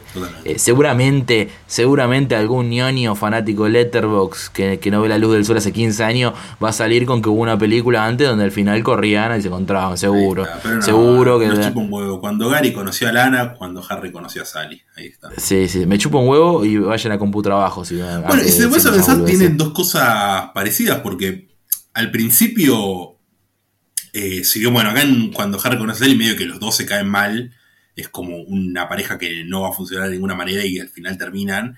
El Licorice Pizza medio que arranca un poco parecido, solamente que te das cuenta que es una, película, una pareja que no va a funcionar, más que nada por la diferencia de edad. Pero pasan los años en ambas películas y bueno, y terminan juntos. Pasan los años de una forma muy sutil, ¿no? Porque eh, algo que, que fue muy evidente es que la gente no entendió, porque evidentemente vio la película mirando el celu, que en Licorice Pizza pasan años, eh, porque es lógico que todos los eventos que atraviesan estas personas no pasaron en dos semanas. Sí, no, si no, te imaginás tener un- una vida así en, no sé, 3, 4 meses, donde te cagas muriendo, Claro, no, es, es, es imposible. evidente que pasaron mínimo 3-4 años. Sí, sí, totalmente. Ponele que 3, pero pasaron al mínimo 3 años. en cuando Harry conoce a Sally, igual el span de tiempo es mucho mayor. Sí, son unos 15, 20, si no me equivoco, ¿no? Porque tenés al principio son 20 años. esos saltos temporales que son cada 5 años, si no me equivoco. Exactamente, y después tenés otro a eh, 10 años después. Hmm. Eh, sí, sí, sí, aparte me, me emociona eh, el- el- los personajes, como están construidos, porque inicialmente eh, Billy Crystal es un desagradable absoluto, Harry Burns es un tipo desagradable, eh, y Meg Ryan es una boluda absoluta. Pero la película logra que se vuelvan personas Un- increíbles, un personas muy simpáticas. Harry, un neogalán. ¿Cómo? Un neogalán, Harry. No, como que no galán, no, no, no, no, para nada, galán Galán tradicional. Galán- Galán, galán tradicional. Sí, sí, sí, sí, sí. Y aparte tiene una de las- de alguna de las secuencias de, de comedia más famosas de la historia. Loco, tiene el, el orgasmo en el- la cafetería. Mick Ryan sería lo que hoy en día le llaman una cornuda, decís. Eh, claro, como dicen los Hoy en jóvenes. día Sally escucharía temas de María Becerra. Sí, pero eh, una persona con el rostro de Meg Ryan puede hacer lo que se le cante, amigo. Puede hacer lo que quiere, ¿entendés? Uno de, los puede pegar uno de los mayores crímenes de la humanidad lo que le pasó a esa muchacha. Pero es una película bellísima, bellísima, con un guion eh, ajustadísimo, que, que cierra por todos los detalles, que cada cosa que cuenta, cada adjetivo que pone sobre los personajes, cada nueva cualidad que suma, termina completándose para que el final tenga sentido, esa corrida hacia ellos. Y encima, algo que para mí la separa de todas las eh, comedias románticas, es que nunca renuncia a su ironía y a su acidez. Eh, eh, y, no por eso deja de ser romántica, porque el final eh, siempre me maravilla que ellos nunca se dicen te amo en el final. Ella dice te odio, Harry, te odio. Y, hay una charla que parece inconsecuente, que hablan de esta canción. Y me encanta que lo último que le dice ella es que dicen, no tengo ni idea, pero creo que se trata sobre viejos amigos, que es explicándole esa canción que suena en Año Nuevo. Y básicamente es lo que se trata de la película. Ellos son dos viejos amigos que por cosas de la vida se tienen que terminar enamorando porque no da para más esa situación, se tienen que amar. Pero primero y principal son tienen una amistad bellísima. Así que, que yo banco con todo el corazón a, a cuando Harry conoció a Sally. Eh, uno de los mejores Friends to Lovers que vas a encontrar. A mí me pasa que, por lo general, cuando encuentro en una película una, una buena dinámica de varón y mujer amigos, no me suele gustar cuando se, se terminan volviendo pareja, ¿viste? Sí, sí, sí. Porque uno se, se ve reflejado en eso y dice, no, loco, mi- mis amigas son amigas, no sé, no sé, no sé si me pinta esa, ¿eh? Además, a veces pasan películas que la, la relación está como muy codificada como amistad, ¿viste? Y es como, no sé, imagínate que, ah, bueno, eh, es un ejemplo que no va a poder ser porque una de las dos personas es homosexual, pero, no sé, Robin y, y Steve. Imagínate que sal- sal- es como, no, no, no, no hay chance, onda. los ves y decís esto tienen que ser amigos. Aparte, eh, imagínate boicotear tanto tu, tu propia escritura. Lográs que dos personajes sean tan queribles como amigos y después lo querés boicotear haciéndolos pareja. Es como boicotear todo mismo. Y encima la amistad es un poco más difícil de escribir que, que la pareja para mí. Porque creo que la pareja suele tener como más lugares comunes de, bueno, situaciones de pareja, ¿viste? D- Donde, donde meterlos en, un guion. Y la amistad no, no, no sé si tiene tantos lugares comunes, nada más que, bueno, eh, los pibes que se juntaban a jugar a la Play, ¿viste? Claro, claro, claro, sí, sí, total. Eh, tenés que agarrarte de cosas mucho más mundanas e indescriptibles, ¿no? Porque uno no sabe por qué realmente es amigo de quién es amigo. Coincidís en cosas y, y pasaron cosas y terminás eh, eh, siendo amigo, pero cuando te enamoras es más fácil porque te gusta la otra persona y ya no hay mucha más explicación. mis amigos son la gente con la que estoy de acuerdo y mis enemigos son la gente que le caen mal a mis amigos. Es así de sencillo.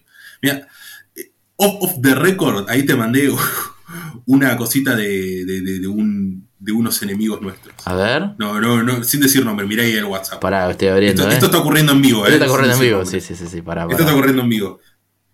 Mamadera, Hay, mamadera, hay que, mamadera. hay, Mamadera. miren, muchachos, nosotros le vamos a decir lo mismo que dijo la Elia en algún momento. Hay que dejar, hay- no, no hay que robar, no robarás. No robarás, ¿no? Exactamente, no robarás, no robarás. En fin. Eh, bueno, cuando Harry conoció a Sally, entonces, si querés paso a mi, a mi segundo cielo. Eh, Cuando. sí, dale, pasa porque si digo algo. No, no, no, no, no. Sí, güey. Tíralo en privado si querés. No, no, no, no, no, no, no, no. y bueno, se hizo justicia. Vos, vos hablás, vos hablás, vos seguís, vos seguime la corriente. Bueno, vamos a hablar de el amigo Darío Argento y su película Profundo Rosa. el amigo Darío Argento. Ah, Estamos hablando de Darío. Lo llamaban por el nombre de pila, ¿viste? Darío. Dario, Dario. Darío, Sí, sí, pero Darío, Darío, Darío. Sí, sí, sí. Da- Dario Argento y Daria Nicolodi. Qué, qué locura, ¿no? Llamarte. onda, yo, yo siento que no saldría con una Ivana, ¿me entendés? Es, es raro. Es muy raro. Vos- bueno, vos no tenés un. ¿Cómo se llama? Un equivalente femenino para Ian, me parece, ¿no? Eh, no, Iana. Iana, no, no, no existe, no existe. Profundo Rosso. Profundo Rosso, eh, a mi gusto, quizás el mejor Giallo. Tal vez. junto- el mejor Giallo de la historia, junto con una película que ya hemos hablado, que es Tu vicio de Sergio Martino. Sí. entre estas dos y metería para armar la triada Solange también, porque si bien Profundo Rosso me gusta un poco más, creo que las tres merecen estar en la categoría de, de grandes giallos. Y de vuelta, ¿qué decir de Profundo Rosso que no se haya dicho? Eh, me parece que a mí lo que hace que Profundo Rosso me guste más que cualquier otro giallo es justo lo que mencionaba en, como se llama, Mulholland Drive. Eh, la cuestión de- del mood, ¿viste? De la sensación que te deja. Para mí, esos últimos cinco minutos, cuando la verdad eh, es revelada, cuando la mentira 24 veces por segundo te revela la verdad. ¿A qué se revela? ¿La mentira o la verdad ahí?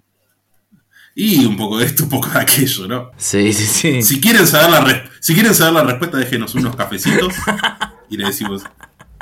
Pero boludo, esa secuencia final es increíble. Todo lo que ocurre al final en el departamento de, de la vidente.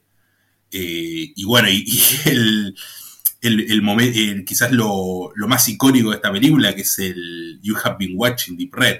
La película termina y terminó, y bueno, listo, estuviste viendo Profundo Rosso. Esto era. Si no entendiste nada, lo lamento, verla de vuelta. Totalmente. Aparte, a mi gusto, eh, yo sé que eh, hay cierto reduccionismo en la historia del cine de terror, en ligar absolutamente todo a Hitchcock, es, es una falencia, porque Hitchcock no inventó el Bueno, cine. pero- No, no, igual, para mí es una falencia, porque no puede ser.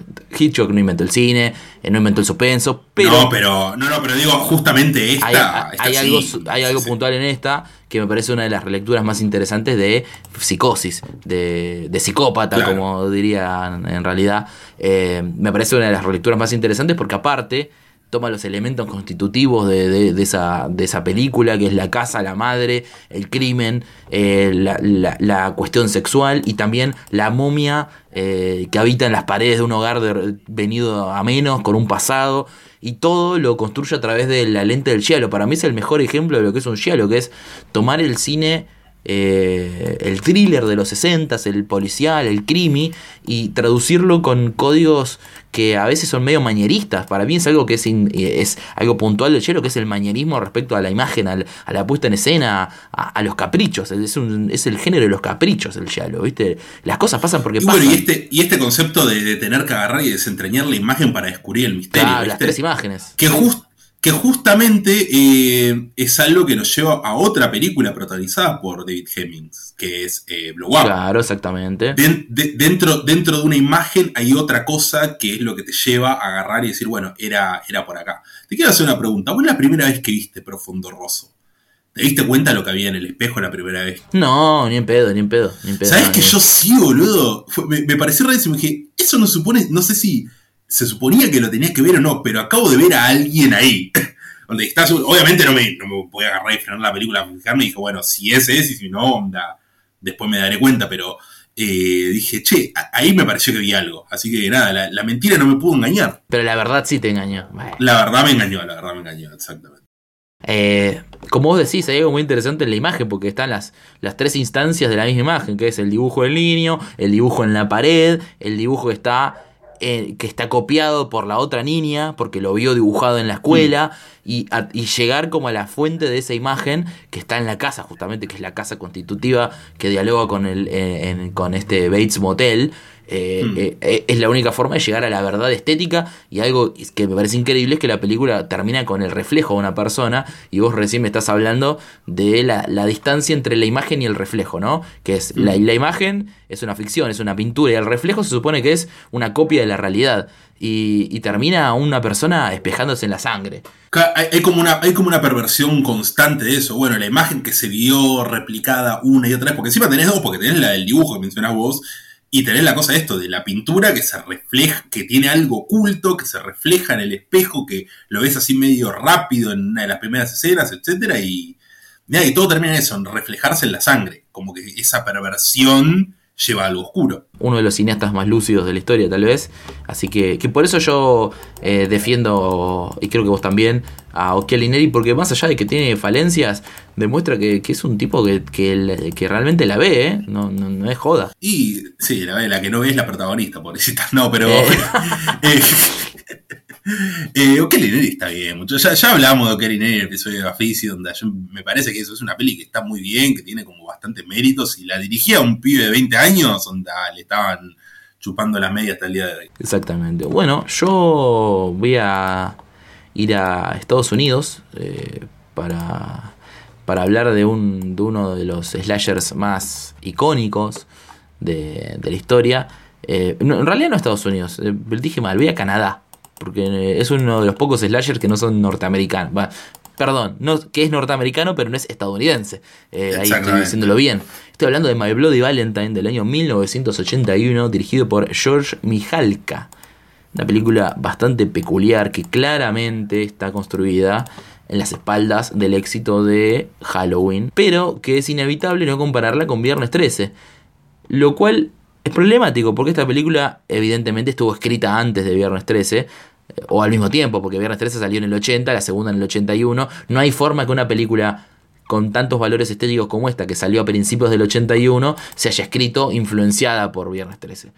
Eh, que está claro que el, el parangón acá lo marca Carpenter en el 78. My Bloody Valentine aparte tiene otra cualidad que le emparenta, que es que usa una festividad, que es, eh, San Valentín.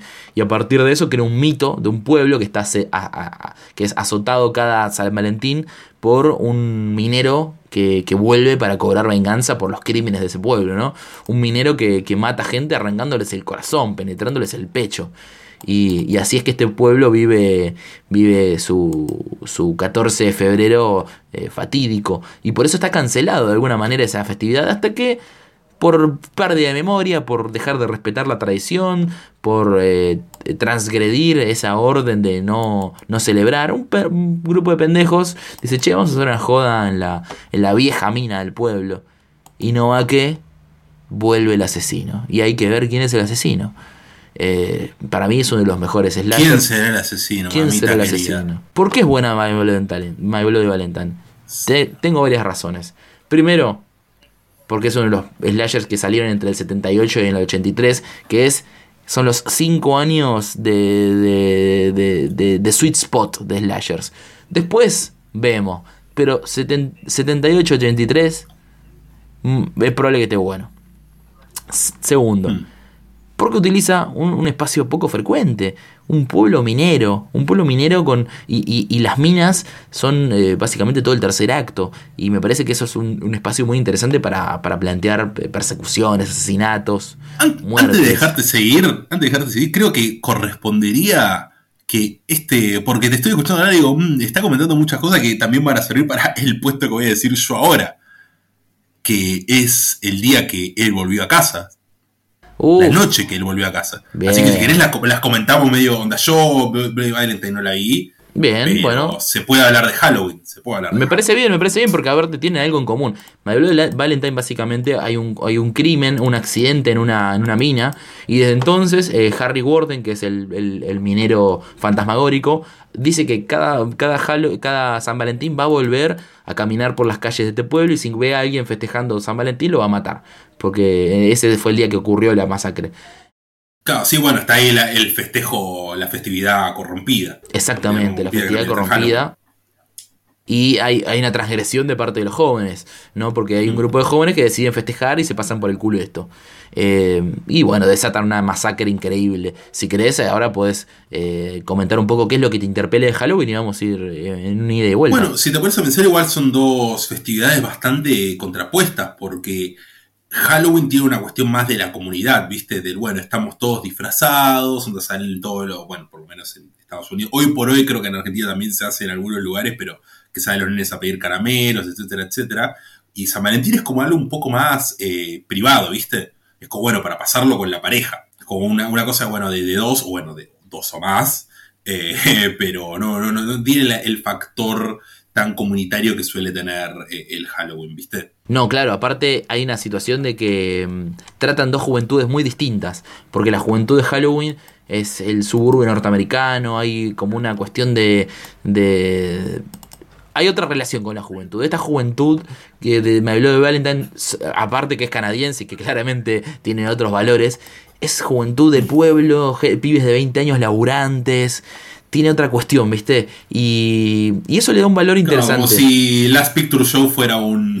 Claro, exactamente, porque aparte hay una, una cuestión interesante que en Halloween es, es distinto, opera distinto, que acá se pone de relieve la distancia etaria entre los sheriffs, entre las viejas que atienden locales, que son gente mayor, y este grupo de pibes que son como la juventud del pueblo, pero son todos pibes de 20 años para arriba, son 25 años, 23. No son adolescentes como en Halloween. Que en Halloween está puesto de, en, jaque una cuestión de arribar a una edad nueva, ¿no? De parte de Lori, de que tiene que eh, ser partícipe de un rito de pasaje, ¿no? Básicamente. Y de, los ni- y de los niños también. Claro, exactamente. Ella tiene que abandonar ese estadio para pasar al siguiente. Y los niños tienen, claro, y los niños tienen que pasar al estadio de, de, de Lori. Exactamente. Y ella no se, no se tiene que olvidar de lo- del, del coco infantil, pero tiene que enfrentarlo. Eh, pero no ignorarlo como si lo hacen los demás, que, bueno, la comen básicamente, ¿no? Bueno, Halloween de John Carpenter, una, en la película que se dice inició el, el slasher, o por lo menos que tomó lo- los elementos que estaban ahí revoloteando en el aire y los, los pudo agarrar y, y condensar todos en una misma película. Y cabe mencionar que es la segunda vez que mencionamos a nuestra queridísima y amada PJ Souls. Uf, qué este genia, qué Y genia. no será la última este año. No, no, No no. será la última. Habría que ser, ah, como hicimos el episodio eh, especial de Michael Mann, habría que ser un especial de PJ Souls. Me encantaría, la única ¿eh? Actriz a la, única actriz a la que le dedicaría un, un especial. Yo creo que hay que eh, hay que seriamente evaluar esa reticencia que hay desde la cinefilia, que yo entiendo que bancar actores por sí es medio opa. Pero yo banco cuando vos encontrás un actor que decís, che, o actriz, obviamente, como PJ Soul, y decís, vamos a ver el, el CV. Y decís, che, hay como 10 películas que quiero ver acá, me sirve, eh, me sirve ver eh, qué onda. Yo siento que lo banco más cuando son actores que, ¿cómo decirlo? Onda, prefiero hacer esto con PJ Souls que con Jamie Lee Curtis. Sí, sí, sí, sí, sí, Onda, cuando el actor ya es muy afamado, como que me da un poco de. Sí, sí, sí, sí. Te da, te da sarna, exactamente. Pero bueno, eh, no sé si querés pasar ya a lo siguiente o qué, porque medio que hablamos de Halloween en, en relación con, con Bloody Valentine. Sí, sí, aparte es como que Halloween es una peli a la que todos los slashers están emparentados. Pero yo creo que pocos están tan emparentados como habló de Valentine, porque en general los slashers suelen recurrir, creo que, creo que ya lo dijimos esto, que suelen acudir más a Más la- a Viernes Sí, 13. Sí, más a totalmente. Viernes 13 que Eh, a Halloween. eh, me parece que ese es el template de los slasher, ¿viste? Si bien eh, lo hizo primero Carpenter, eh, va, no, no sé si Carpenter, pero entre Carpenter y Black Christmas son el, el- el- el origen, el ADN. Pero Bueno, y volvemos a la cuestión eh, medio. Nada, de agarrar y volver a Hitchcock y a Psycho. Obviamente, Halloween es una película que vuelve a Psycho, pero. de- Sí, de obvio. Onda, ya el hecho de agarrar a Jamie Lee es, es volver a Psycho. El personaje de Michael Myers es muy parecido a, a Norman Bates, pero al mismo tiempo contrapuesto, porque si la, si la mente de Norman Bates es un laberinto del que no encontrás salida y que es un barullo y que no sabes qué mierda está pasando, eh, la mente de Michael Myers es un ¿cómo se dice? el laberinto el laberinto recto, ¿viste? El que te termina abrumando con su sencillez, que es como, bueno, e- es el mal, no, no, hay, no hay más que pueda decir. Sí, no hay vuelta, no es hay el vuelta. mal, es el mal, no lo puedes matar, onda no puedes escapar, onda lo único que tenés que agarrar y bueno, intentar enfrentarlo y rezar porque los terminen agarrando, pero es el mal personificado. Exactamente, estoy completamente de acuerdo. Bueno, ¿querés pasar a tu siguiente puesto? Me parece muy bien. Para mi siguiente puesto, vamos a mm, ir a Inglaterra. Vamos a ir a Inglaterra y vamos a avanzar en el tiempo hasta el año 2006 para hablar de una Coming of Age dirigida por Jane Meadows. Y me refiero a This is England, eh, la película sobre los niñatos británicos y los, y los skinheads y todo el barullo eh, en Inglaterra de Thatcher. Básicamente es una coming of age de un pibito de clase trabajadora que el padre la quedó en la guerra de Malvinas y tiene que encontrar su identidad. Es un pibe joven, 9 años, 10 años, y se encuentra, se topa con un grupo de skinheads que le ofrecen una identidad, una identidad no solo propia de quién podés ser, sino una identidad relacionada a quién no sos.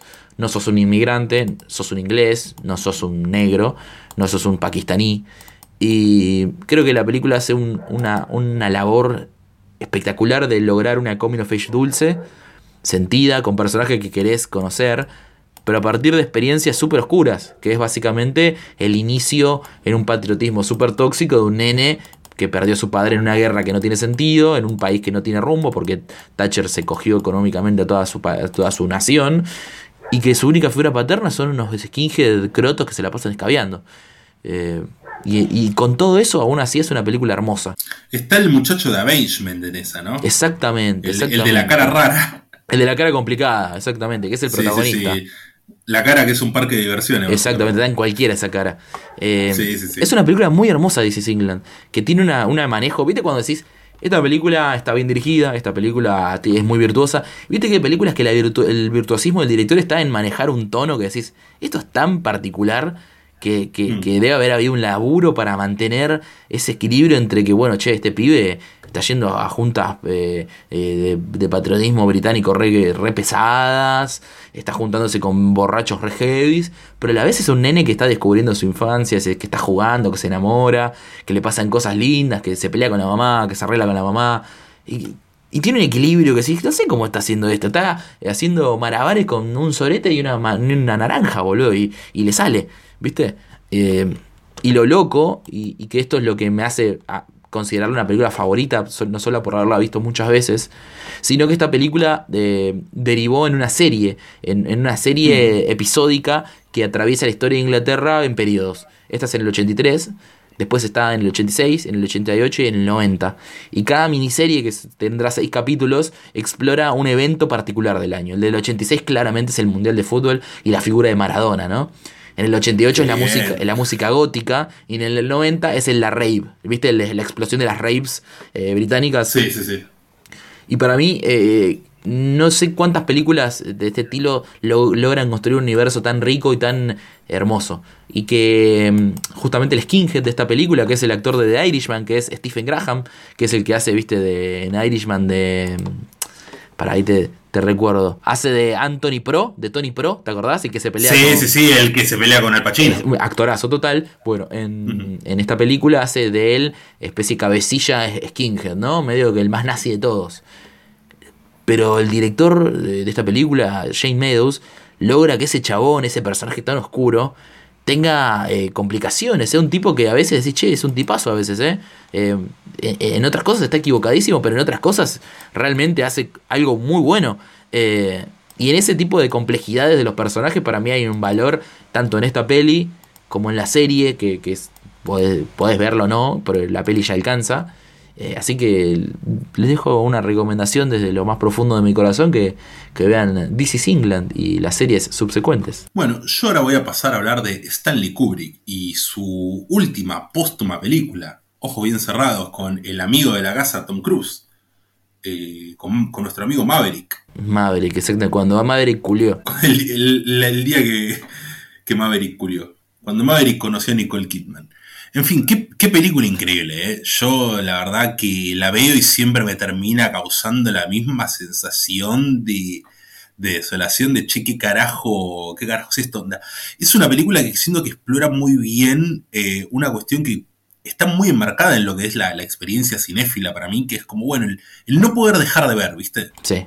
el no poder dejar de el tener que meterse dentro de, de esa historia. Y Tom Cruise vaya que se mete dentro de esta historia, porque a partir justamente de, de pequeñas coincidencias que le van pasando, de que se peleó con la mujer y que salió y que esto, que el otro, que se encuentra con su amigo el pianista, termina en, termina en un quilombo de, pero de proporciones, de proporciones muy grandes, ¿no? Sí, aparte, eh, todo comienza por no poder comunicarse de manera efectiva con tu esposa y no poder expresar tus deseos sexuales, tus inseguridades, tus miedos, tus problemas, lo que... Y por una cuestión muy em- emasculada, porque Sí. el chabón está toda la película intentando culiar, básicamente.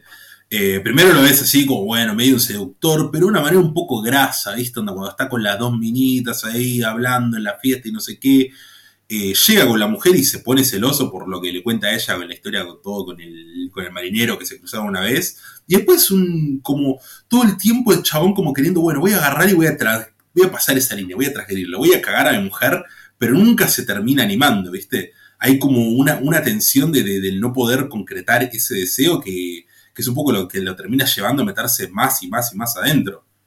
Sí, totalmente. eh, que que lo, lo lleva a ser espectador de muchas situaciones oscuras, pero nunca partícipe, boludo, porque siempre está viendo gente cogiendo, gente haciendo cosas extrañas, amaga con meterse en una conspiración súper turbia, pero hay una tibieza y una, y una falta de compromiso en ciertas cosas del personaje de Tom que, que un poco lo desactiva al final su esposa cuando le dice lo que le dicen al final.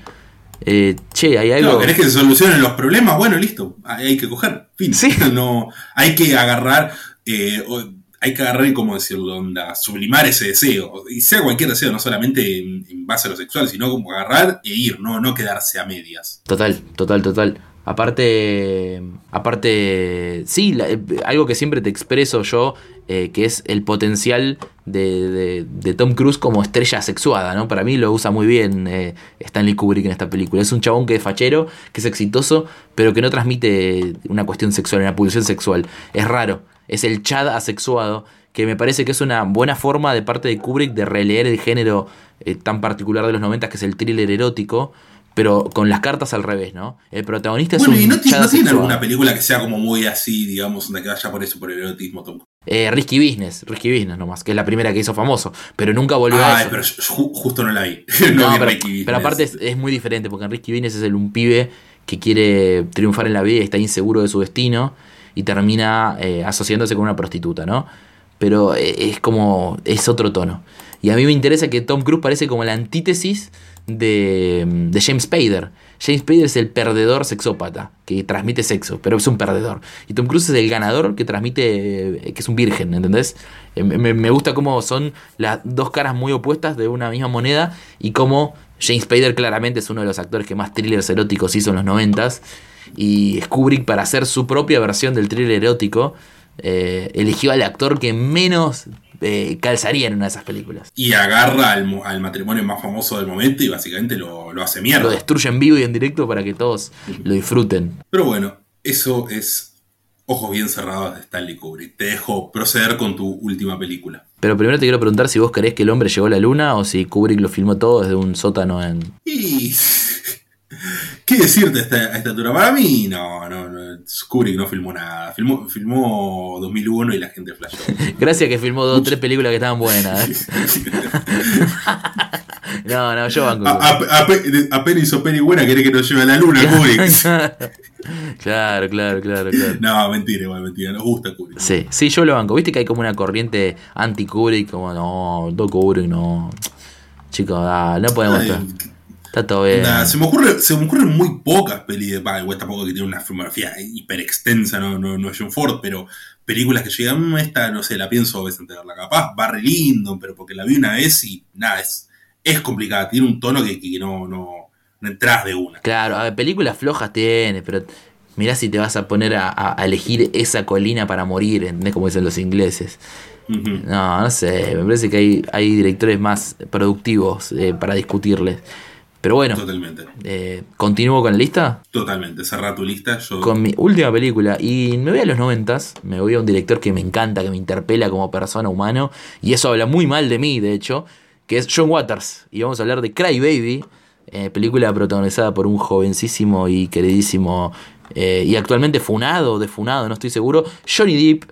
que tiene la particularidad de esta película que es la segunda que tiene una estrella porno en su cast. Que está Tracy Lords acá. Eh, y aparte un, un, un cast de estrellas, Iggy Pop, Ricky Lake, un nivel de, de cine absoluto. Eh, me encanta, me encanta. Cry Baby es una versión degenerada del cine de motoqueros de los 50, ¿viste? Esas películas con chicos con mucho jopo y chicas con camperas de cuero que son rebeldes. eh, en clave sí, musical. James Dean. Exactamente, con un musical que elija el mejor actor posible para esa materia, que era, que era Johnny Depp, que era el, el babyface de la época. Y John Waters para mí se apropia completamente del género. Y como siempre digo, me, me- lo que habla bien de John Waters como director es que es capaz de dirigir la basura más antisistema posible. Y películas como Cry Baby o Hairspray que yo las puedo ver con mis hermanas. ¿entendés?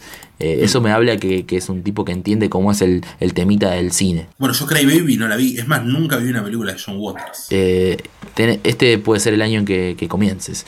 De hecho, Cray Baby para mí es una buena opción, ¿eh? para, porque es muy camp, es muy exagerada, tiene como ciertas cositas sucias, Pero es súper amigable, es musical con temazos, dura 85 minutos.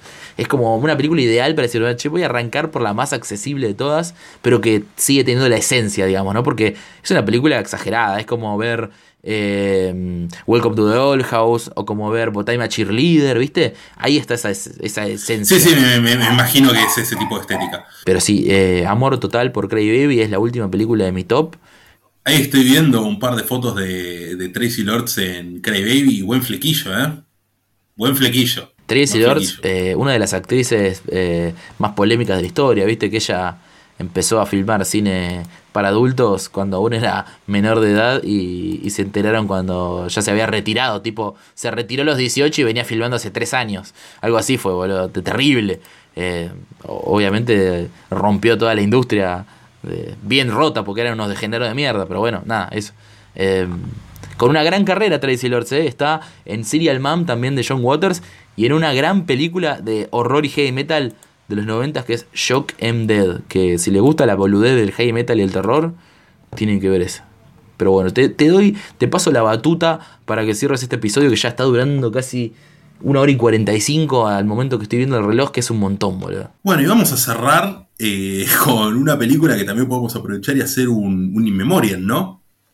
Porque vamos a hablar de Goodfellas de Martin Scorsese. Uf, ese es un cementerio, un cementerio vivo, ese, están todos finados la mitad ahí, ¿eh? Sí, sí, pero, pero bueno, tenemos dos recientes que son Rey Liotta y Es, es un cementerio indi- indio, es un cementerio de mascotas. Estaba ahí debatiéndome qué, qué películas poner en esta lista y me di cuenta que no, no hablamos de Martin Scorsese por ahora, me parece, ¿no?